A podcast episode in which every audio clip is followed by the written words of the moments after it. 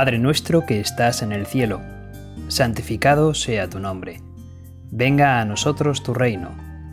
Hágase tu voluntad en la tierra como en el cielo. Danos hoy nuestro pan de cada día. Perdona nuestras ofensas, como también nosotros perdonamos a los que nos ofenden. No nos dejes caer en la tentación, y líbranos del mal. del Evangelio según San Marcos. Partiendo de allí, se marchó a los confines de Tiro y de Sidón. Entró en una casa y quiso que nadie lo supiera, pero no pudo permanecer oculto, porque luego, habiendo oído hablar de él, una mujer cuya hija tenía un espíritu inmundo, vino y se postró a sus pies. La mujer era gentil, sirofenicia de origen. Le pidió que lanzara el demonio fuera de su hija. Jesús le dijo, Deja que primero se sacien los hijos, porque no está bien tomar el pan de los hijos y echarlo a los perrillos. Pero ella respondió, Sí, Señor, pero también los perrillos debajo de la mesa comen de las migajas de los hijos. Jesús le dijo, Por lo que has dicho, anda que ya ha salido el demonio de tu hija. Fue a su casa y encontró a la niña acostada en la cama y el demonio se había marchado.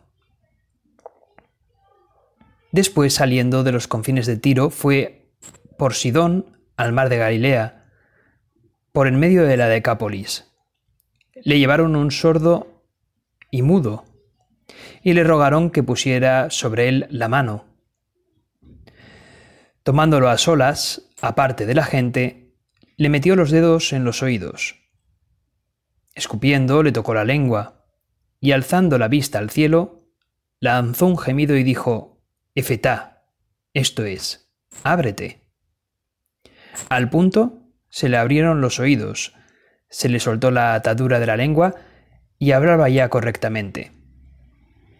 Les encargó que a nadie le dijeran lo que habían visto, pero cuanto más le encargó, tanto más ellos publicaban, y la gente se admiraba grandemente y decía, todo lo ha hecho bien.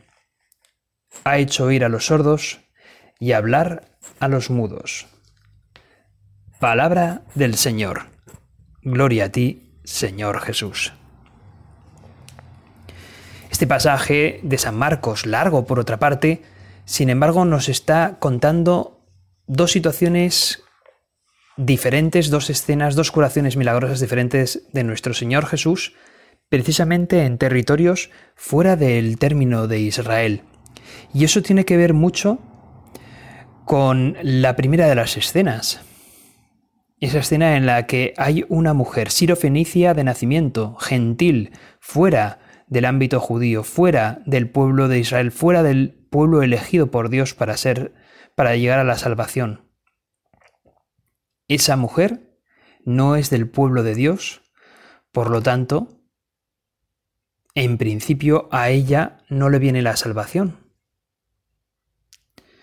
Por eso quizás sabía ella en qué situación estaba, sabía ella a quién iba a pedirle ayuda, al Mesías de los judíos, y ella sabía que no era judía.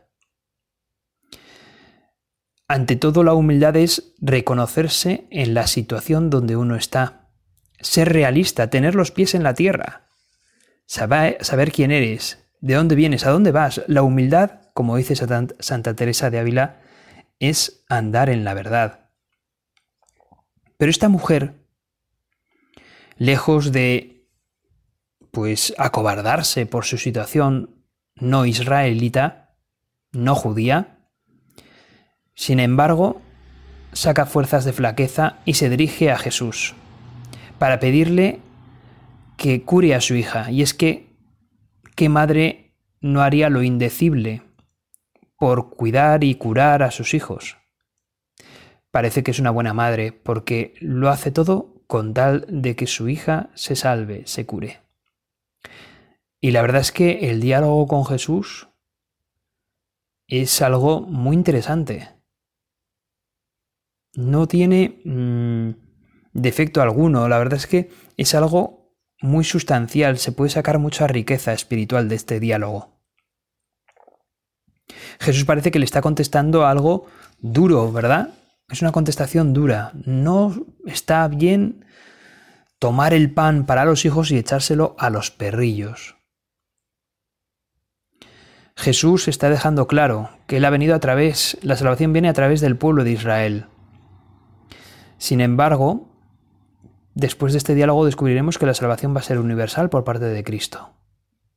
¿Qué le responde la mujer? No le dice, no, no, no trata de excusarse, no trata de, competir dialécticamente con Jesús, no trata de ponerse eh, a la defensiva, sino que le da la razón a Jesús. Le dice, es verdad, Señor. Pero a continuación dice una verdad. También los perrillos comen de las migajas que caen de las mesas de sus amos. Algunos han querido ver en esto de las migajas mm, no tanto esa humildad, sino como eran tantos los milagros que Jesús realizaba, al fin y al cabo pedirle esto era una migaja para él. Venía, hay gente que viene a interpretar esto. Pero yo creo más bien que, como también confiesa San Agustín, que en realidad la manera de hablar de esta mujer es desde una gran humildad. Y eso es lo que termina por, por conquistar el corazón de Jesús. Y es que la humildad es lo que transformó a esta mujer y mereció sentarse a la mesa de los hijos de Dios. Mereció ser rescatada o al menos salvada su hija como lo fueron las hijas y los hijos de tantos judíos. Mereció esa salvación. Oh mujer, grande es tu fe, hágase como tú quieres. Y la niña quedó sanada al instante. Y la mujer al volver a su casa comprobará esa sanación y que el demonio que la ataba, el demonio que la hacía enfermar a esa niña, ha desaparecido. Desde luego que para ser un buen apóstol del Señor hace falta la humildad. La necesitamos como agua de mayo. Se cuenta en la vida de San Antonio Abad que Dios le hizo ver el mundo sembrado de los lazos que el demonio tenía preparados para hacer caer a los hombres. Y el santo Antonio Abad, después de ver a esa gente atada con los numerosísimos lazos, con esos nudos dificilísimos, complicadísimos, el demonio los tenía bien atados a todos. Después de esa visión, lleno de espanto, le dijo al Señor, ¿quién podrá escapar de tantos lazos, Señor? Y oyó una voz que le contestaba, Antonio, el que sea más humilde, el que sea humilde, pues Dios da a los humildes la gracia necesaria, mientras los soberbios van cayendo en todas las trampas que el demonio les tiende. Mas a las personas humildes el demonio no se atreve a atacarlas. La humildad es andar en la verdad. La humildad nos aleja de la soberbia, del ego, del demonio. Nosotros si queremos servir al Señor, hemos de desear y pedirle con insistencia la virtud de la humildad, siempre. Pues nos ayudará a desear de verdad tenerla, a desear de verdad luchar contra el pecado capital que es la base del resto de los pecados, la soberbia.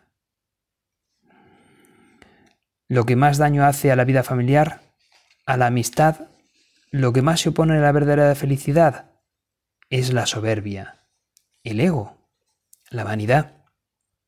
Por lo tanto, lo que más ayuda a la felicidad, a la relación de los amigos, a la relación de, la familia, es precisamente la virtud de la humildad.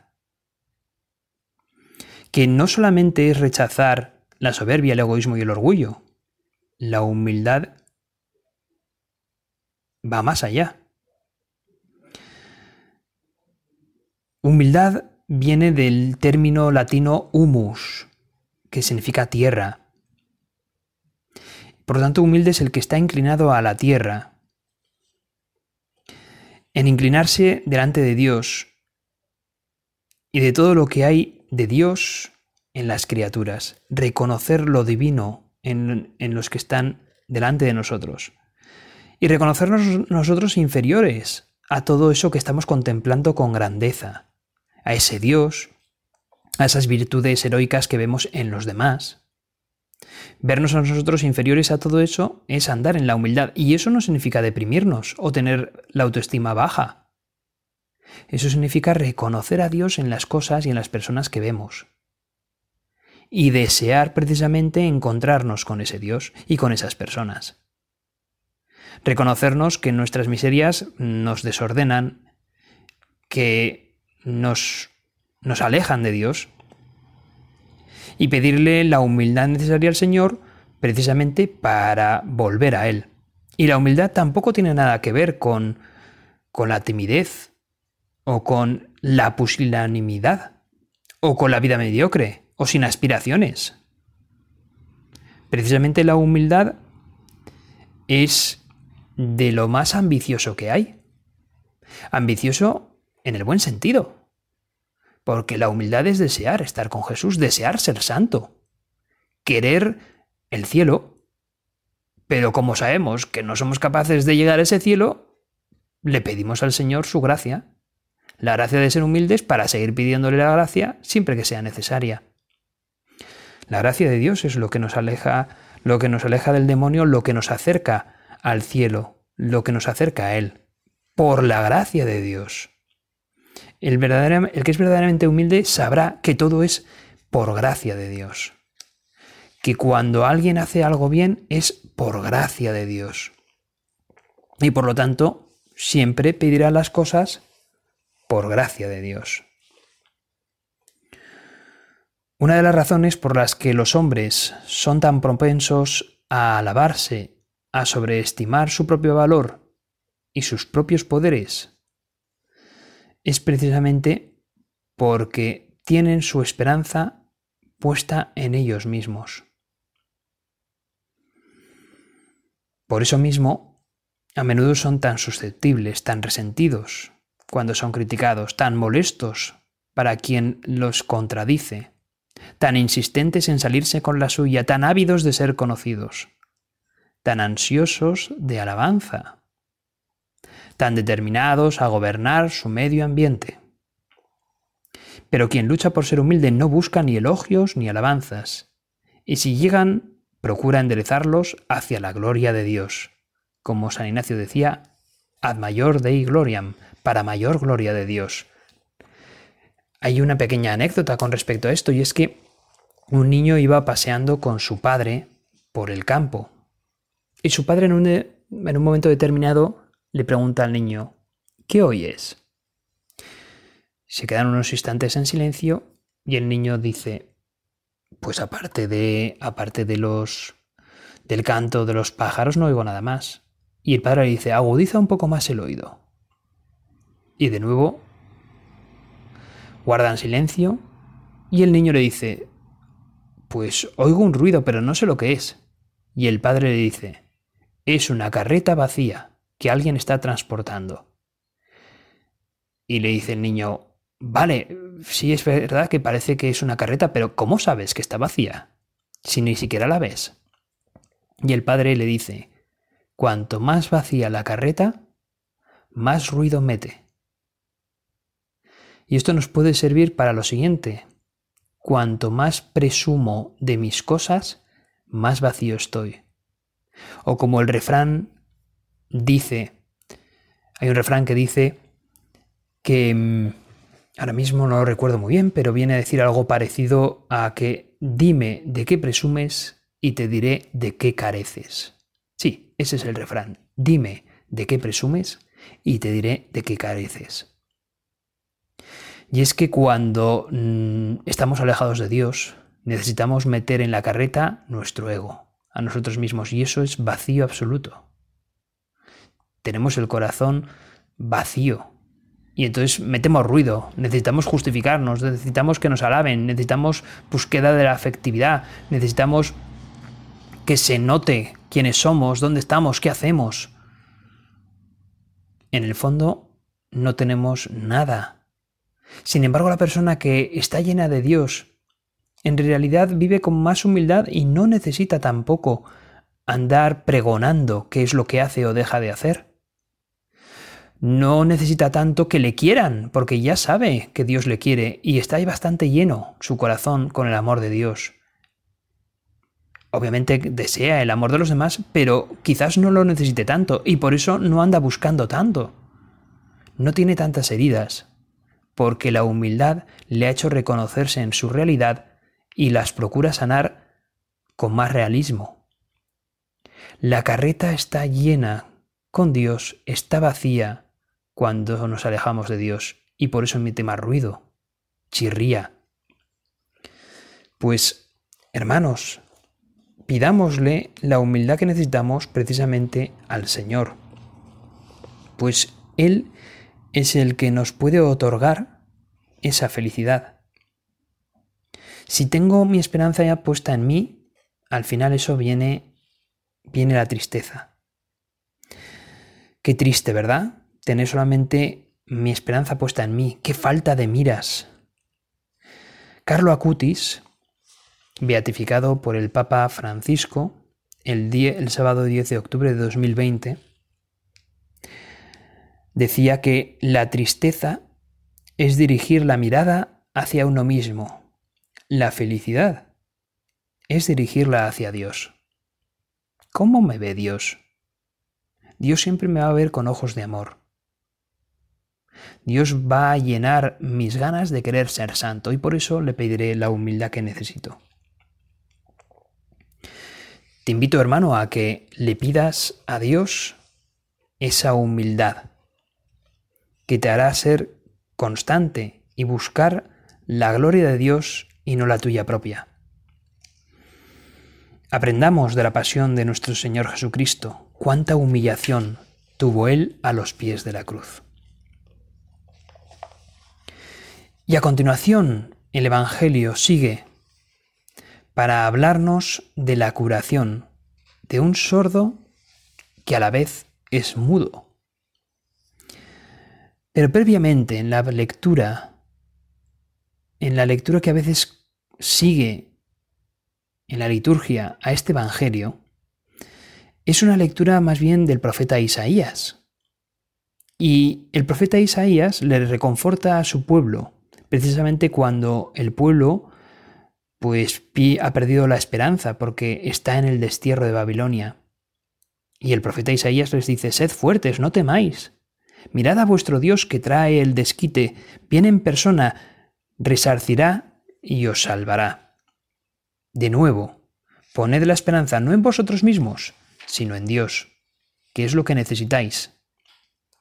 El Señor lo ha transformado todo, pero las almas sobre todo de una manera muy particular, como en el pasaje del Evangelio de Marcos con el sordo mudo. Lo, lo pone aparte al sordo mudo, mete los dedos en sus orejas, con saliva le toca su lengua. Mira al cielo Jesús y dice Efetá, que significa ábrete, y al instante se abren los oídos y queda suelta de la atadura su lengua, y habla correctamente.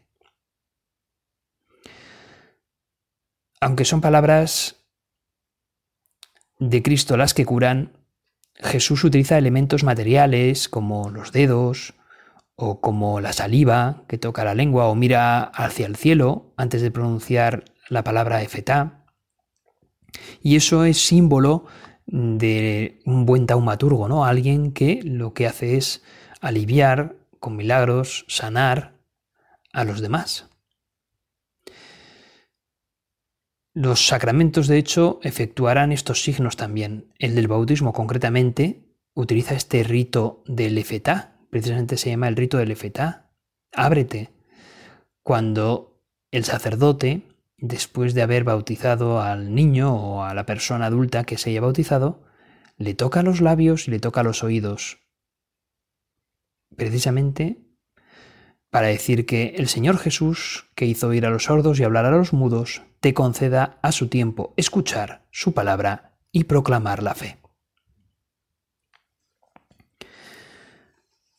El dedo de la diestra de Dios Padre, como lo llama la liturgia, nos dejó libre el oído para escuchar la palabra de Dios.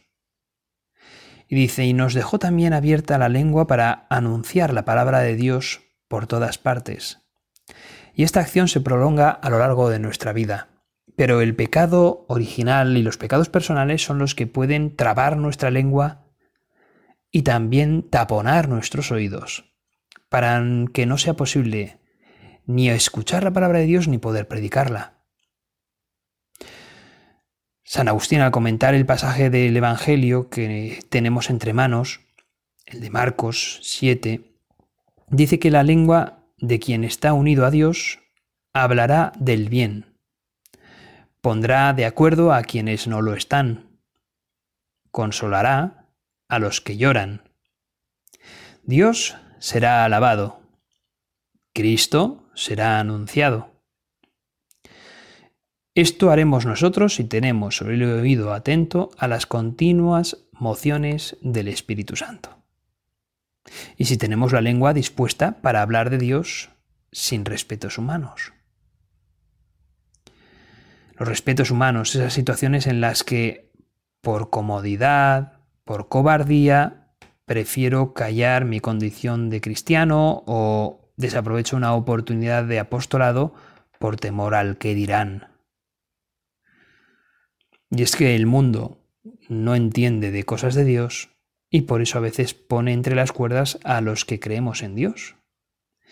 Pero tener miedo a ese mundo en realidad es no tener justicia ni con Dios que ha salvado ese mundo y a nosotros mismos, ni tampoco justicia con nosotros mismos. Nos hacemos un gran daño a Dios, pero también a nosotros mismos, ocultando nuestra condición de cristianos, ocultando nuestra fe en ese momento. Existe una sordera del alma peor que la sordera del cuerpo. Pues no hay peor sordo que el que no quiere oír. Son muchos los que tienen los oídos cerrados a la palabra de Dios. El apostolado paciente, tenaz, lleno de comprensión, acompañado de oración, por supuesto, hará que muchos amigos nuestros oigan la voz de Dios y se conviertan en nuevos apóstoles que la pregonen por todas partes. Esta es una de las misiones que nosotros recibimos en nuestro bautismo, hermanos. Cuando somos bautizados estamos llamados a propagar eso, la palabra de Dios a los demás, para que se abran los oídos de quienes nos escuchan. Previamente nosotros habremos de abrir nuestros oídos para escuchar la palabra de Dios. Los cristianos no debemos de permanecer mudos cuando debemos hablar de Dios y de su mensaje, sin trabas de ningún tipo. Los padres deben de enseñar la palabra de Dios a los hijos desde que son pequeños, con oraciones, con catecismo, el amigo al amigo, incluso a veces cuando hay una cosa inoportuna y otras veces provocando esa ocasión para poder hablar de las cosas de Dios, de nuestra fe. La verdad es que cuando, cuando vamos por el mundo, vamos por la naturaleza, podemos ver incluso la belleza de la naturaleza. Y no me digáis que la belleza de la creación no os evoca a veces al Creador. Qué bonito ese paisaje, qué bonito ese monte, qué bonito ese contraste de colores entre el campo verde o amarillo, el azul del cielo, el brillo del sol sobre las copas de los árboles. Todo eso es belleza. Y todo eso está clamando a que hay una inteligencia ordenadora, una inteligencia bella detrás de todo esto. La creación nos evoca al Creador.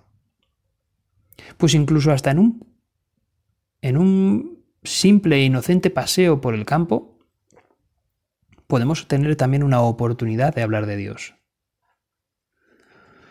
Pero para ello, hermanos, vamos a pedir fe y audacia para anunciar con claridad ese mensaje, Dios mismo.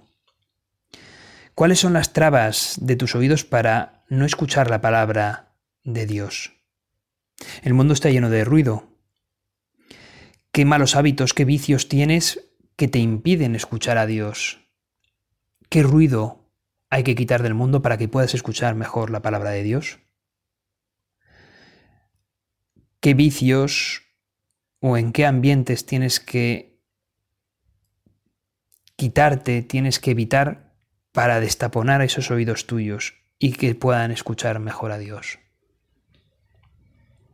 Y con respecto a la boca, cuando Jesús toca la lengua del mudo y le hace hablar, pues a nosotros también, a partir del bautismo, la gracia de Dios nos hace hablar de Dios. Hemos de buscar estar en gracia para poder hacerlo. ¿En qué momentos no he sido quizás lo suficientemente valiente, tenaz o audaz para anunciar tu palabra, Señor? Para anunciar tus maravillas, como hicieron los apóstoles después de Pentecostés. ¿Tengo respetos humanos que quitarme? Pues ánimo, pídele al Señor esa valentía. San Agustín nos aconseja, si amáis a Dios, atraed para que le amen a todos los que se juntan con vosotros y a todos los que viven en vuestra casa. Y no seáis cortos en esto, ni encogidos, sino ganad para Dios a cuantos pudiereis, con todos los medios posibles, según vuestra capacidad, exhortándolos, sobrellevándolos, rogándolos, disputando con ellos y dándoles razón de las cosas que pertenecen a la fe con toda mansedumbre y suavidad, con la humildad de la mujer sirofenicia. Con sinceridad y docilidad la batalla está siempre ganada, por muy difícil que se presente. San Vicente Ferrer anuncia que aquel que tuviere un director espiritual y le obedeciere sin reservas y en todas las cosas, llegará a la meta más fácilmente que si estuviera solo, a la meta de la santidad. Pues vamos a acudir a nuestra Madre, a la Santísima Virgen, que la tenemos como modelo para escuchar con los oídos atentos lo que Dios nos pide, para poner por obra con disponibilidad total aquello que Dios nos pide. Vamos a pedirle a ella, a la Virgen María, acudir, acudamos a ella para terminar esta oración nuestra, pidiéndole que nos enseñe a oír atentamente todo lo que se nos dice de parte de Dios y a ponerlo en práctica. Dios te salve María, llena eres de gracia, el Señor es contigo. Bendita tú eres entre todas las mujeres, y bendito es el fruto de tu vientre Jesús. Santa María, Madre de Dios, ruega por nosotros pecadores, ahora y en la hora de nuestra muerte. Amén.